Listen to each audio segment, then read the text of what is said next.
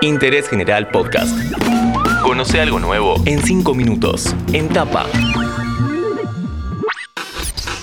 Hola, ¿qué tal? ¿Cómo va? Soy Juanchi Filardi y les doy la bienvenida a un nuevo podcast de interés general. En este episodio nos hacemos una pregunta muy directa. ¿Cuándo termina la pandemia? ¿Y quién lo determina? En todo caso, ¿en qué situación estamos en Argentina? Para tener una idea de cuándo se termina todo esto, contactamos a un miembro del comité asesor del Ministerio de Salud, Luis Cámara. Luis Alberto Cámara, soy profesor de medicina, soy médico clínico y médico internista, servicio de clínica médica, Hospital Italiano de Buenos Aires. Luis, ¿cuándo se termina esta maldita pandemia? Hay varias finalizaciones. Una es la epidemia local, la del país, otra es la epidemia del continente o de la región, otra es la mundial y la otra es volver a la normalidad.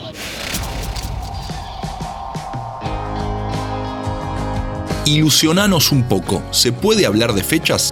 Es posible que en el mes de agosto y septiembre se esté agotando prácticamente la segunda ola, si es que no hay mucha gente que esté en la calle moviéndose, lo cual puede ser que esto todavía se atrase. Y hay que esperar la ola de la epidemia por la variante Del. Cabe la posibilidad que sea dentro de un mes, mes y medio, dos, y que estemos un mes, un mes y medio lidiando, con lo cual a fin de año deberíamos terminar nuestra epidemia local Después está la que tiene que ver con la región. Toda Latinoamérica va a tener un destino relativamente similar al nuestro, tal vez se siga sosteniendo en Brasil por un tiempo más y probablemente también en Perú ocurra eso donde tal vez comprometa parte del primer trimestre del año que viene. Y falta el resto del mundo. En el hemisferio norte es posible que ya se esté terminando con el virus Delta, que para mí es el principio del fin de la pandemia, pero quede en forma endémica con este virus Delta, con el cual el territorio de Latinoamérica puede ser uno de los territorios donde quede acantonado el virus por un buen tiempo. Y lo último es la finalización de poder volver a la normalidad. Hasta que no esté vacunado todo el mundo y no exista más circulación viral excepto casos aislados, presumiblemente a lo largo del 2022, recién ahí va a estar todo el mundo con todas las fronteras abiertas. No menos de un año, un año y medio para que eso ocurra. Hablemos un poquito más de la variante Delta que se presenta ahora en momentos de apertura, de menos restricciones. En agosto, septiembre ya se debería controlar básicamente la segunda hora con pocos casos, pero el movimiento de gente es muy importante, las aperturas que se están haciendo puede hacer que esto genere un retraso.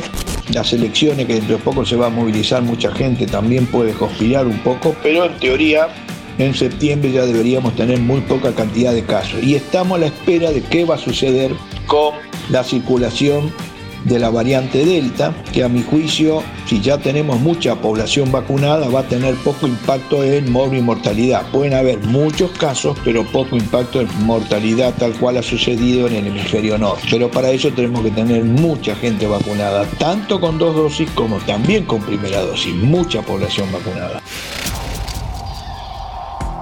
¿Cuál será el futuro del barbijo y del plan de vacunación?